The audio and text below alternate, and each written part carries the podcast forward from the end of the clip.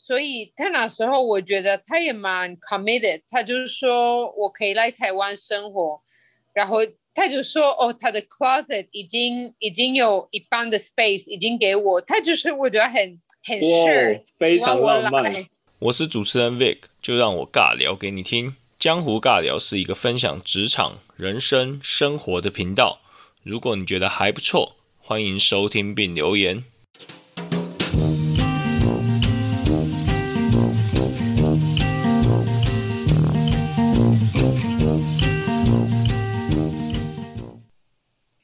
刚才跟 Laura 聊得很愉快，有关于整个台湾跟哥伦比亚的生活文化背景的不同。那刚才他有分享了很多，我相信是一般台湾听众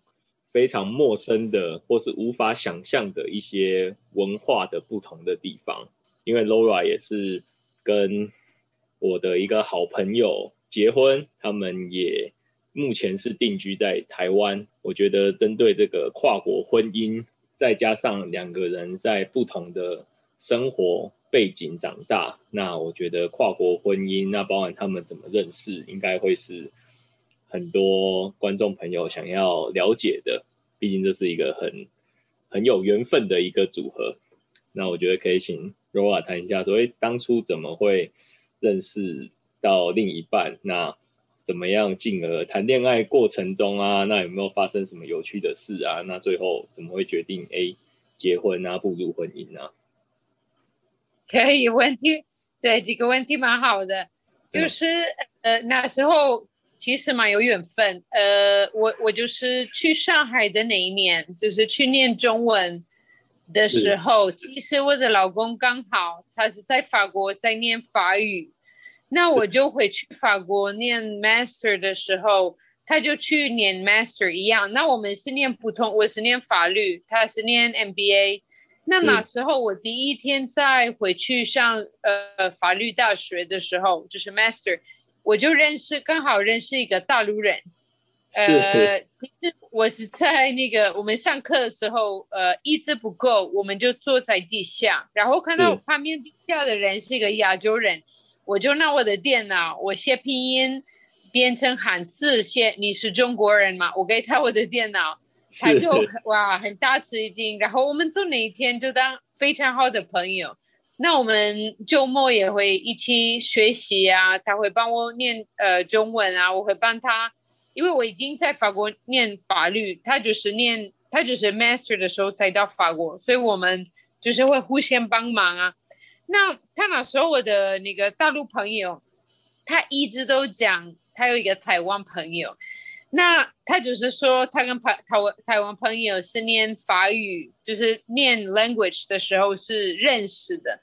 然后我一直一直都听到有那个台湾人，然后我那时候的印象就是哦，所有的中文就是讲中文的肥皂剧的帅哥就是台湾人。就是郎振龙啊 这些吗？郎振龙对郎振龙，我那时候就问过他说：“哦，他是不是跟郎振龙类似的吗？”他说：“呃，不像，但是反正我一直都有这个 impression 哦，台湾人就是很帅啊。”那后来有一次，我朋友请我看电影，然后突然呃，我的老公也来了，我们就第一次认识的，就一起看电影。然后之后我们大概可能呃才见面两次，就是有一次我的老公邀请我们几个朋友，就是大陆的这些朋友跟我去一个台湾的在巴黎呃的台湾的餐厅，然后也有呃我记得我那时候对珍珠奶茶很有兴趣，我记得他有找那个珍珠奶茶的 recipe，通过 email 寄给我，因为我那时候。我很喜欢珍珠奶茶，对，很特别啊。这个这个珍珠奶茶真的是 attractive。对我那时候很爱，我那时候想把它呃，就是在南美就 sell，所以他有把那个 recipe 寄给我。对，那结果我们就我们那时候就是朋友。那大概六个月之后再一次见面，因为我们认识的时候他有女朋友，我有男朋友，然后其实刚好我们六个月之后，呃，by coincidence。见面了，就是因为大陆这些朋友有一个 dinner，然后他有呃 invited，我有 invited，我才一次看过他。然后我们那时候聊了比较久，那之后我们就开始呃约会啊，就是去吃饭啊什么的。那后来我就要刚好那时候他要回来台湾，因为他的 internship 已经结束了，他就觉得可以来台湾工作。那我那时候还要在法国念六个月或是八个月，所以我们那时候就是 long distance 的 relation 几个月，很特别，对，蛮久了。然后中间就是因为我的研究工作，我有去，我有念那个呃法律比较，所以我有去北京做我的研究工作两个月，所以他就去北京跟我见面，所以那个大概八个月。我们 long distance，但是呃，期内我们见面了两呃一个月，应该是一个月，对。哦，了解。那听你这样讲，哦，我反而很好奇，那个那个你怎么一开始没有跟那个大陆朋友，譬如说走的，就是感觉应该是你跟那大陆朋友比较有机会啊。哦，是一个女生啊，sorry，哦，她是个女生，OK OK，哦，I see I see，我想说。如果是一个这么 close 的男性朋友，那不是很容易有火花？我的意思是说，那是一个，那是一个很好的一个女生，我们就很 close。就是你们的界算是 middle man，呃，mid middle girl，你们两个的 middle girl 有机会那个中文叫做媒人啦，就是说介绍你们 connection 这样子。对啦。哇，那其实。我觉得我自己觉得啦，其实第一个 long distance 就远距离就是一个很难克服的事情。嗯，然后那当然我相信你们在这个八个月，或是说在交往这段时间，一定是有累积一定的信任感，可能是透过很多事情，那大家累积了很高的信任感，那就会觉得哎。你就认定他了，或是他就会认定你是嗯是对的人这样子。那我觉得可能过程中会蛮克，就是虽然远距离是不好受的啦，可是我是说透过一些小事情的累积，你就会觉得哇，这个这个人真的是值得托付或是值得信赖的感觉。我觉得我自己自己也是会有这种感觉，谈恋爱到婚姻其实也是会有，就都透过一些小事情，你就会觉得真的让你很 reliable，或者说让你真的觉得很愿意去付出，你会觉得很值得为为双方面为了一个共同的目标去付出这样子。对，我觉得那个过程中有一个蛮不错的一个的一个东西，就是我我认为西方人如果是 long distance relation，呃，可能打电话给彼此就是为了聊天，但是那时候我也蛮 appreciate，我的老公会说，因为因为我我那时候也很忙，我在念那个 master，就是快 finish，所以我就是其实压力蛮大的，然后他也在台湾开始上班，所以他也很忙啊，他也是自己的事情。但是他就会说，OK，我们聊天了之后，他觉得 OK，我们就是 keep company，所以我就做自己的，他做我，他做自己的，但是我们就是还是在 camera 中是不错啊，因为你你也没有办法见面，你就太远了，但是还是可以 accompany 彼此，就是跟他，他如果本人在法国，他也会在我旁边或者咖啡厅或者哪里去陪我念书嘛。所以我觉得也不错啊，就是那个我蛮 appreciate 的一个的一个过程。对，我觉得这个我我我个人是没有谈过这么远的远距离恋爱啦，所以我听到我蛮多朋友就是像你讲的这样子，就是会透过这种这种通讯软体啊，然后开着视讯，开着 camera，然后去嗯。互相陪伴对方，可能就是做一些很琐碎的事情嘛。毕竟每个人每个人的生活上一定有很多工作、课业，甚至说那个煮饭、洗衣服这些很琐碎的事情嘛。那就透过开 camera，那你会感受到，哎，对方可能是在你附近，那你随时要跟对方讲什么话，或者想到什么，至少你可以直接的跟对方就是 casual talk 那种感觉了。嗯，对了，对，那那有没有什么很特别的，让你印象深刻谈恋爱你很享受的过程，或者说有没有特别的 experiences，或者说到你婚姻的这段这这几年？嗯，你是说文化的上吗的部分吗？嗯，都可以。我觉得文化也可以讲，然后或是说你觉得你很 appreciate 哪一段时间？像我觉得你刚刚讲那个八个月的时间，然后还有机会大家在大陆碰面一个月，我觉得哎，那就是一个很特别的一个经历。对了，那个蛮 appreciate，因为我那时候也压力蛮大的，我就在。做研究工作，他就去那边就很放松。他对他来说是一个月的休息时间。那我那时候也觉得，呃，可能是西方人有这样的 mentality。我会觉得这个人，因为我们刚开始 date，我那时候觉得 OK，他要来北京就是为了玩啊。我觉得他应该是 OK，我去 library，他应该会去 visit，他应该我我有点感觉他不是 specially for me。我觉得哦 OK，他就是。顺便，他觉得 OK 可以 vacation，但是其实他有来北京，他呃，他有当然有 some days 他去逛逛，但是他一半的时间就要陪我，就是他可能自己看书啊，或是呃我在念书，他帮我做饭啊，就是非常的 nice，就是他真的不是为了要去逛北京，他真的是为了去 accompany 我，所以我我什么 appreciate 这样的。就是这样的 mentality，好像不是为了自己的 interest 去去玩，而且是为了就是要陪你，那个那个蛮不错。呃，然后我觉得另外一个是说，他一直都跟我说我要不要来台湾生活，然后我那时候要去考试律师的那个考试，然后但是我一边不要当律师，我就在想哦，我到底要不要先试试看，因为考试就是。呃，大家念法律之后的，嗯，可以说是正常的下一步的一个 step。所以我那时候很 confused，我到底要不要 try？那那时候很 confused，我我要不要做其他工作啊什么的？那他有 invite 我到台湾去旅行一个月。那我那时候已经决定了，我不要继续玩玩那个律师的的 path。所以他那时候，我觉得他也蛮 committed。他就是说我可以来台湾生活，然后他就说哦，他的 closet 已经已经有一半的 space 已经给我。他就是我觉得很很 sure，非常浪漫，非常浪漫，真的。那那个我觉得我听了我都觉得哇，很很 touch，很 touchable。但是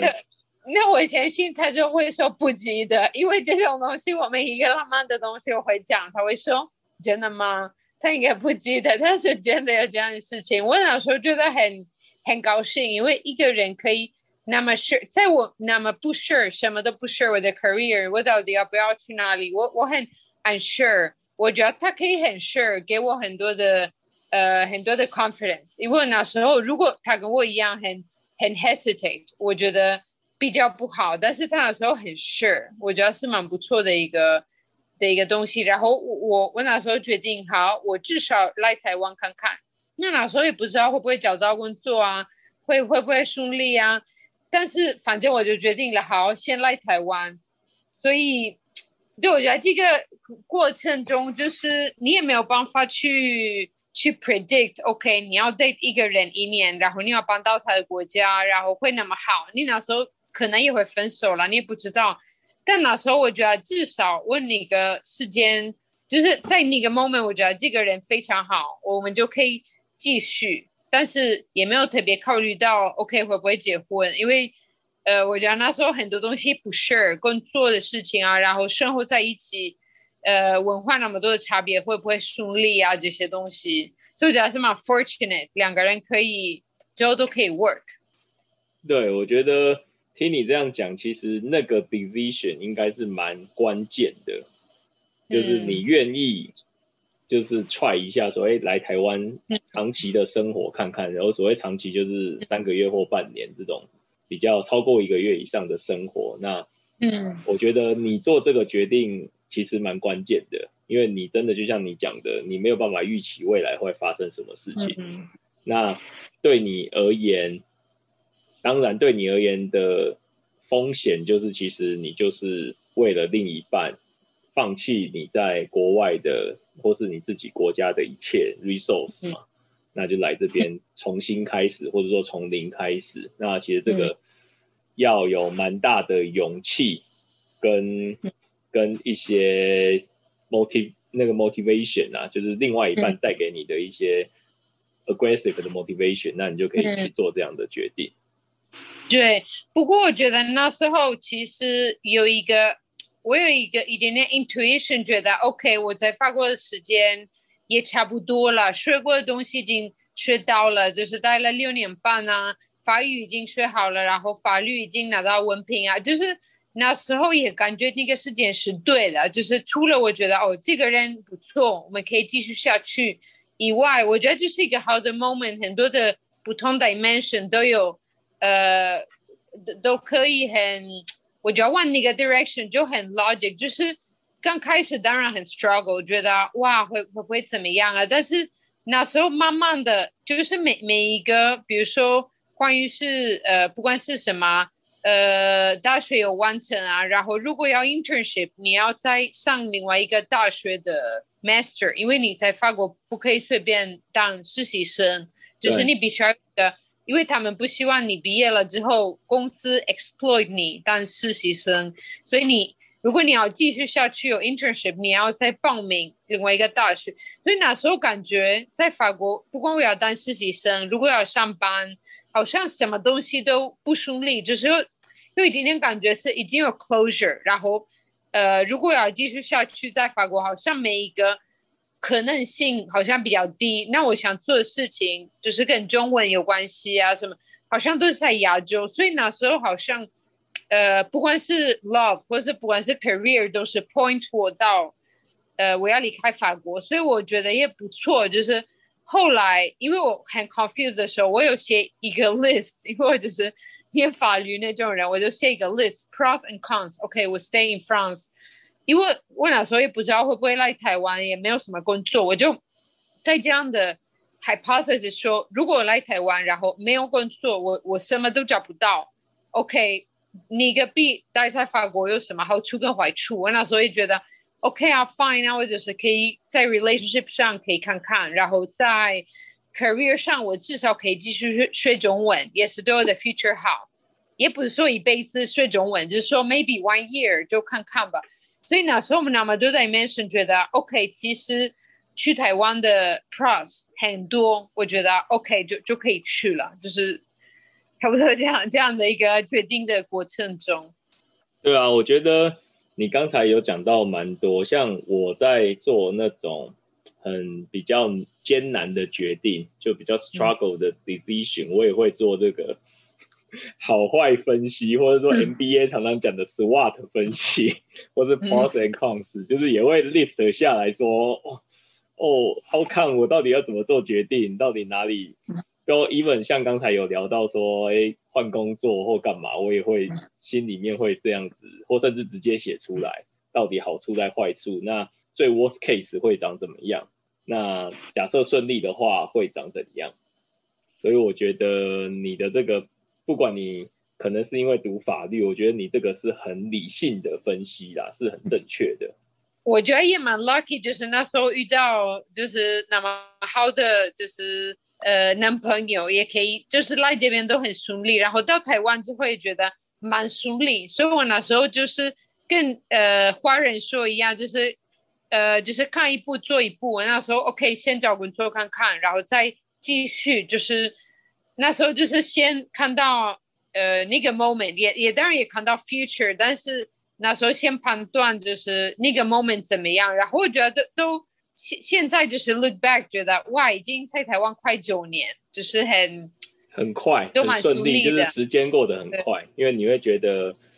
很就是很顺，就是不会很多 struggle，不会很多困难，或者说很多困难都就是慢慢一开始很困难，那慢慢的都有步入轨道。那你就觉得时间过得很快，对，而且就是我觉得都真的很顺利。到台湾对一个外国人来说都是很，呃，不管是什么 ID 的这些 process 什么的都是很顺利。我我我这样跟法国比较，所以我那时候也觉得好像没有什么 struggle，好像也很，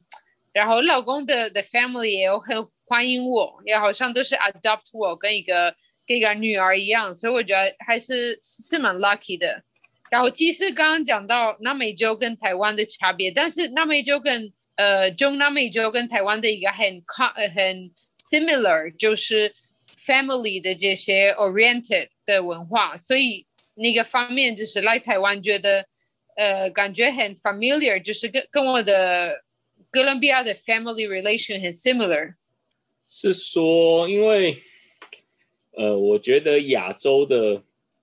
应该说亚洲的家庭文化还是我不确定是不是那个你老公家可能比较开明，不然其实台湾大部分的家庭文化大部分真的还是比较传统跟保守，就是所谓的就是哎还是希望，呃有句话叫做望子成龙望女成凤啊，会给很多过多的期待跟压力给自己的子女。嗯，对，那二方面又希望说子女能够完成一些父母的一些后悔呃，譬如说遗憾的事情，譬如说父母以前没有办法出国读书，我就希望我子女以后我一定要让他出国读书，或者说，嗯，我父母以前哪一个学科比较弱，那我可能很小就送小孩去补习班，说我一定要好好的加强他这一块。那其实我觉得。台湾社会会比较多过多的期待啦，嗯，那当然以情感面来讲，其实台湾社会跟小孩跟长辈的相处的时间或是交流的时间是长的啦，不管你有没有住在一起或是不住在一起，嗯，其实很多节庆是一样，所以说其实就像哥伦比亚应该也是很多节庆，一年到头也有蛮多节庆，大家是会团聚的节庆，对不对？嗯。对了，我觉得那个方面就是 similar，就是当然，呃，比如说哥伦比亚爸爸妈妈或是 grandparent expectation 跟台湾可能那个方面可能会不一样，但是就是在两个文化 family 就是很 central 的一个东西。比如说在欧洲，我那时候有一点点 shock，我有一个朋友，呃，一个法国人，他他有去南美洲生活一年，然后他一年都没有。看到他爸爸妈妈，他一年之后回来法国，他跟他爸爸妈妈说，还有他的呃兄弟姐妹说，他什么时候回到呃法国的集城，然后又没有人能接呃接他，所有的人跟他说不好意思，很忙。我那时候觉得很 shock，因为我觉得有时候很 independent，但是。我觉得哥伦比亚人就是你爸爸妈妈一定会在那边，一定是他会带什么 balloon 啊，什么什么欢迎你。我那时候所以那个方面就是 family 很很强烈，对 family 很强烈。对台湾台湾是这样没错。如果你很很久在国外生活，你如果真的有机会回来干嘛，你一定是会去机场，一定会去机场亲自接送，这是肯定的。然后会帮忙啊什么的，就是在法国好像很好像很 independent，其实非常非常 independent 到已经觉得太 independent。那我觉得在在台湾那个方面，就是比如说跟家庭见面啊什么的，跟哥伦比亚蛮像的。对，我觉得那个这部分的话，听你这样讲，好像真的蛮像的。嗯，就是蛮大家的连结性是算高的啦，我觉得。嗯。哦，您刚才有提到说那个你在还没认识你的老公之前，你就有接触台湾，你对台湾的印象是什么？是偶像剧吗？你刚才有提到，那为什么会 为什么会看到偶像剧？那个时候是台湾偶像剧很红，还是因为你刚好在学中文，然后你就看到？对对，因为我那时候有一点点 obsessed，我那时候有从那个。大陆回去法国的时候，我很怕我会忘记中文，然后我要一直一直都学习，所以我每个礼拜都会看到一个至少一一部电影，就是中文的电影或者是肥皂剧或这些，所以我那时候看过蛮多的。那那时候我记得很多肥皂剧比较红的这些 actor 都是这些帅哥都是台湾人，像是什么剧？你还想得到那个那个抓马的名字吗？忘记了，我就记得有蓝人龙，对，有蓝正蓝正龙龙，然后对我的 impression 就是以前就是哦，台台湾裔是不是都跟蓝正龙很帅一样。对，？蓝正龙以前蛮红的，就曾经在我反正十几年前是很红的，真的。嗯，哇。对，很有意思。所以我也所以你对台湾的那时候第一个印象就是偶像剧，然后偶像剧的男生都长得很帅，就是嗯这种印象而已。对那你那时候了解到，好，你在国外的时候了解到台湾跟大陆的政治关系、文化关系吗？你有大概了解吗？嗯，比较没有，比较没有那么多，因为这些东西，我觉得对学中文的人，可能这个太复杂。就是那时哦候我知道，哦，OK，台湾用什么简体字啊，好像不一样的。然后问那时候连我不知道口音也不一样，就是我有搬到台湾之后，我记得，因为我是在上海念念念那个中文，所以我有很多次。我的口音当然不是北京类似，因为我是在上海，不是在北京。但是很多呃 word，我用的 word 都是什么出租车啊，什么这些字，我发现哦，台湾人不太会用这些这些 word。所以后来，其实我觉得跟呃我们在南美洲每个 region 啊，每个每个 city 都会有有些采用的 word 不一样，所以我觉得类似的。我我来台湾发现，哇，好像我的中文很多东西听不懂啊。嗯，对你刚刚提到这个蛮特别的，所以也是需要时间去适应啊。我觉得不管每个地方，譬如说香港也有香港的 word，然后上海嗯也有，那台湾光台湾搞不好北部南部那都有不一样的 word。没错，你讲的是我没有想到的，没错。那你觉得这种不同文，就是你跟你老公是不同地方长大的的小孩嘛？那后来结婚，你觉得维系的一些有没有什么特别的秘诀，或者说心得？嗯，秘诀是是 trick 吗？是 advice 吗？就是对你也可以把它当做是，你可以把它当做是 advice，或者是说 shortcut，、或是说嗯什么 pros and cons 也可以啦。就是你们嗯觉得有什么好处坏处也可以。嗯，对，这个是蛮好的一个问题。其实我觉得，不管是跟同一个国家的人，或是外国人结婚，应该沟通非常非常重要。那我觉得，如果是跟不同国家的人结婚，呃，有误会的机会也很高，因为对，我们 communication 的 style 不一样的，然后呃自己的 association 就是脑子里面的 association 有时候是不一样，所以我觉得最重要那时候就是问很多问题，有时候呃多问，然后多理清说哦你说这个你的意思是什么什么什么吗？因为我觉得有时候不只有语言的问题，虽然我们两个人是一起讲法语，因为我们就在法国认识，我们讲中文跟法语，所以我们还是有一个共通的语言，但是有时候是文化的差别，所以我觉得要多问。有时候自己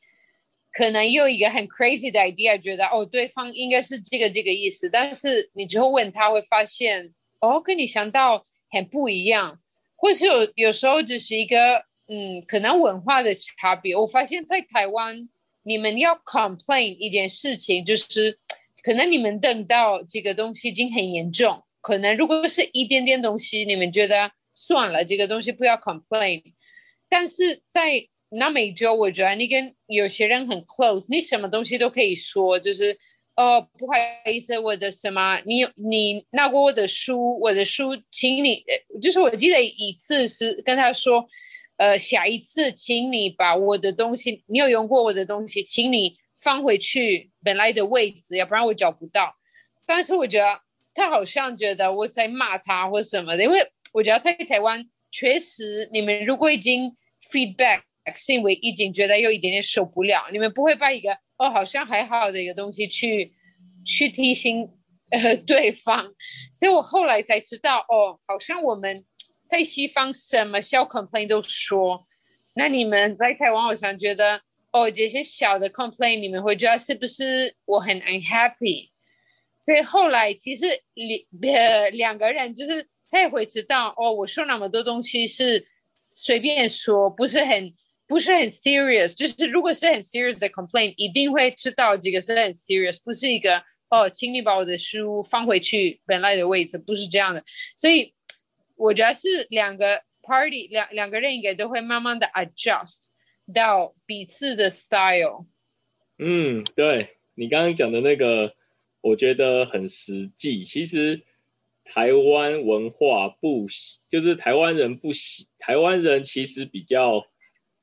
比较讲话比较内敛，他不会那么直接 go straight，不会像西方人这样直接 go straight。那台湾人就是会哎再三保留，或者说先摆到心中。那久而久之，有时候就是那个。疙瘩你就会越积越深，那等到你真的受不了的时候，你可能就是会用很大力的 complain 的方式。嗯，对。那我觉得你刚刚讲的那个也是我没有想到过的。确实，国外的的文化就是，哎，有什么觉得不好的地方，或者说他也不是在 complain，他只是纯粹是表达他的想法，那其实就会很自然而然的讲出来。嗯，对对，可能对，我觉得可能多了解彼此的文化，而且我那时候觉得，呃，其实我的老公又去哥伦比亚两次，但是第一次就是还没有去的时候，对我来说，我一直都，呃，那时候我也没有办法想得到我们要不要结婚，因为我觉得下一个 step，因为应应该是先带他去哥伦比亚看看他有没有喜欢，他跟我的 family 怎么样啊。因为我那时候觉得那个 step 很重要。假设他对我的文化也没有兴趣，他跟我的 family 也不好，我会觉得这样一个 future 是蛮难的。因为你也不知道 in the future 你要不要，比如说因为爸爸妈妈生病啊，或是因为什么状况，你不知道会不会需要一起去生活，比如说六个月啊，在哥伦比亚或是怎么样的状况，所以。其实我觉得我蛮 appreciate 他对哥伦比亚很有兴趣。那我觉得，如果你要跟一个不同国家的的的人结婚，你至少要 respect 他的 culture。那如果你对那个 culture 有特别的兴趣，是更好。我觉得，因为你了解那个文化，也会帮你了解那个人，然后那个人也非常会 appreciate。我觉得，因为有时候，假设你对一个国家，嗯，有时候。我觉得也很 common。你有时候住在一个新的国家，你也会 criticize 有些东西哦很乱啊，或是怎么样。那如果你刚好你的男朋友、女朋友是从哪个国家来的，好像我觉得那个人也会有一点点被 offended。你一直都 criticize 他的国家，那一样 in the country，如果你一直都觉得哦那个文化很有意思，然后很 appreciate 很 respect，我觉得感觉那个人也会感觉到被 respect。所以我觉得。也不一定需要，呃，就是我也没有要求他需要，他他需要对哥伦，他觉得哥伦比亚都是 perfect，或是我觉得台湾不是 perfect，但是至少我很 appreciate 台湾的文化，然后他很 appreciate 哥伦比亚文化，这样就是一个 common 的 interest 跟 respect。对，没错，我觉得，呃，喜欢对方的国家这一点一定是非常加分，或是说认同对方的国家，或是说。族群呐，就是因为就像台湾好了，台湾也有很多的族不同的族群嘛，那不同的族群文化一定也不同。那至少你要认同对方的族群的生活形态或是价值观。那你如果因为这个其实很很发自内心啦，你没有办法去假装，你知道吗？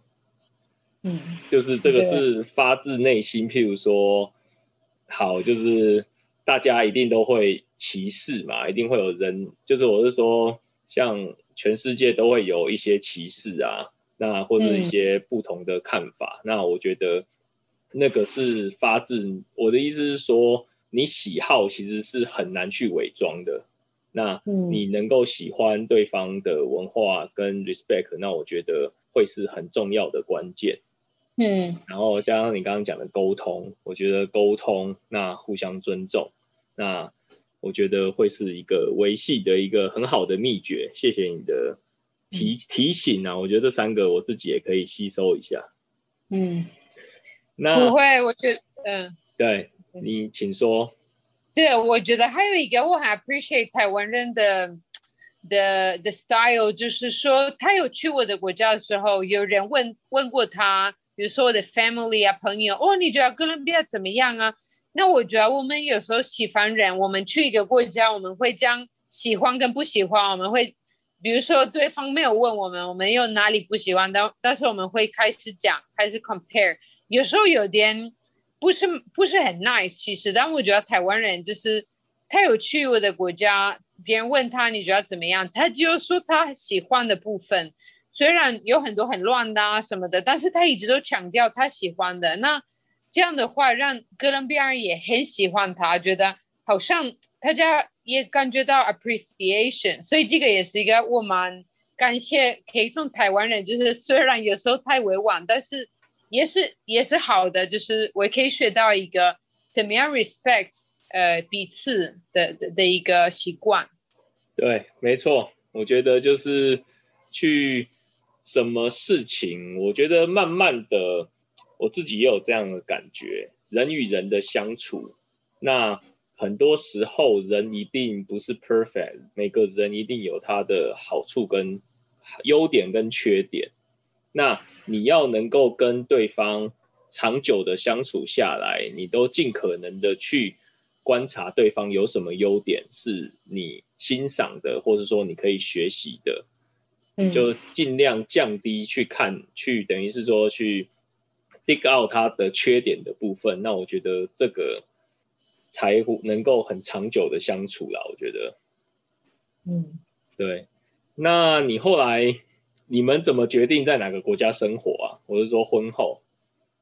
呃，其实那时候我们已经在台湾几年，那我们觉得台湾的生活品质不错，觉得哦也可以 travel 到亚洲啊，然后觉得也蛮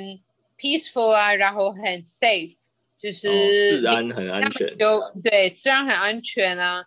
所以觉得其实在这个 moment 可以先在台待在台湾，虽然我们很喜欢欧洲，所以之后可以看看，但目前觉得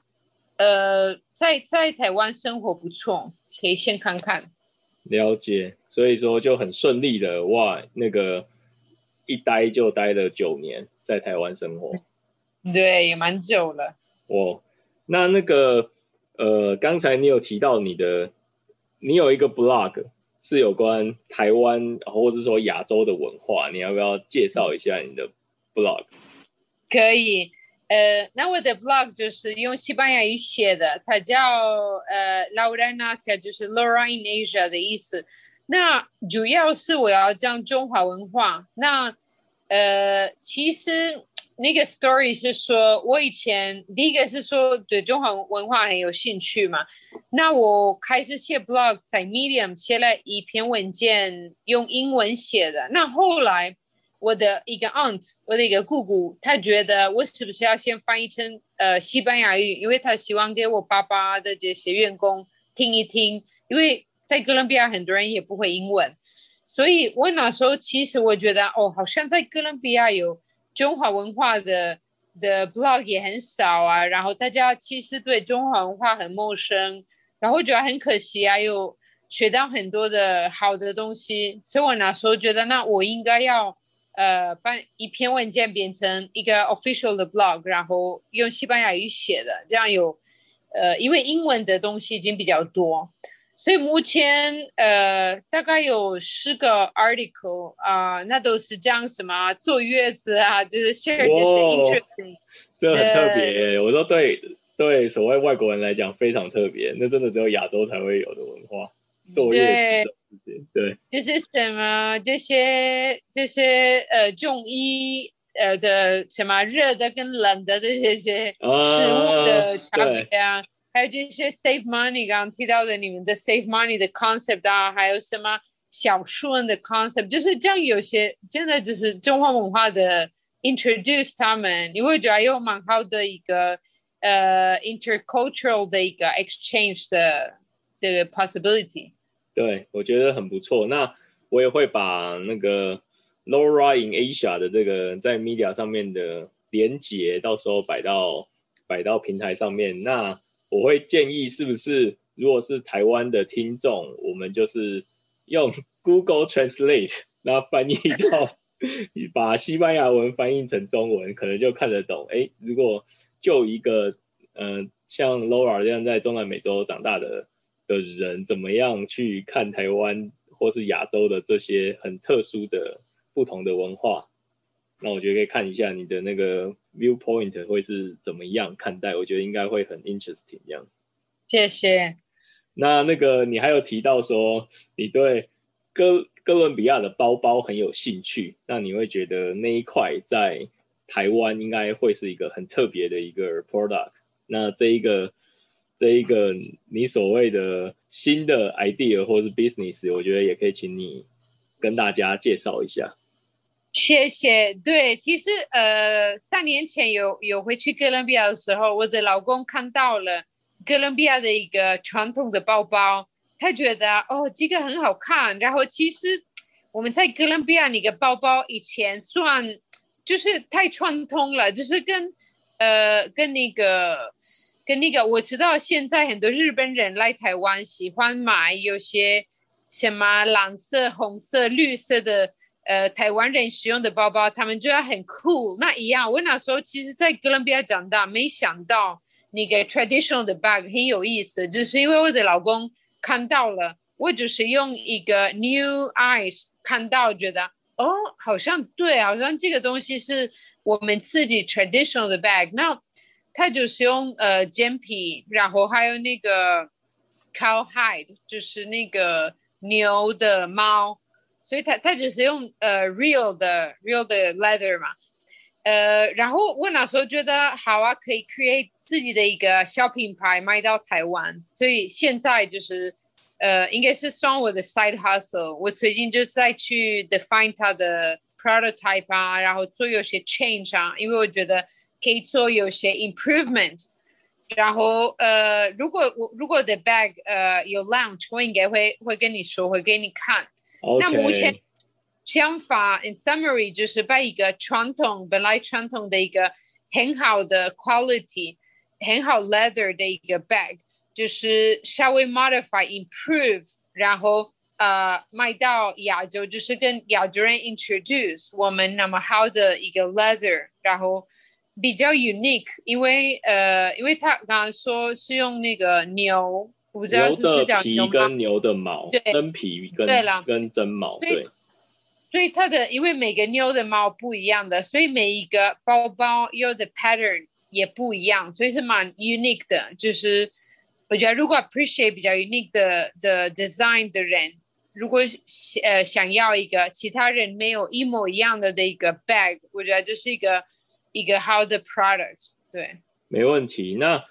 呃，如果你有平台可以给我，我也可以摆到上面去 share。那如果没有，我可能结束这个访谈之后，我跟你要几张照片，或者说我们可以查几张照片，那我可以把 link 摆到下面，能够让 audience 听听到，也能够看到什么是哥伦比亚 culture 的包包，是你刚才形容的那种那种 style 是怎么样？嗯，谢谢。可以让更多人知道，因为 even 你。你现在讲，我也脑海中就觉得很 attractive，可是没有画面，所以我等下会后可能也去 Google 一下，我觉得这个蛮很有趣。可以，对，我会给你看。然后我想要就在 prototype 的 face，我已经把几个小的 sample 呃带到台湾，也也会开始 sell。那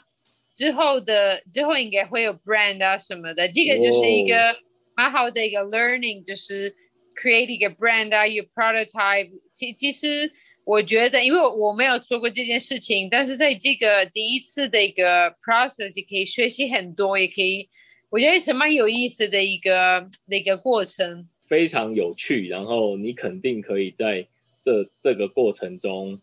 学到很多东西，很多，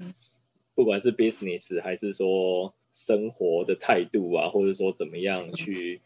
因为时间的关系，本集节目剪辑至此。欢迎你在 Apple Podcast 给予五星好评，并留言分享你对本集节目的想法与看法。江湖尬聊，期待下次与你空中相见。拜拜。